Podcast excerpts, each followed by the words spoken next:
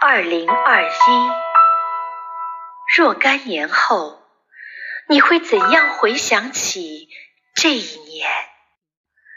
是三树稻穗，是赛场上的飞人，还是那一抹中国红？这一年，我们记得觉醒年代里那些滚烫的赤子之心。记得百年路上那万金而不语的梦想，把盈盈之火汇成了民族复兴的荣光。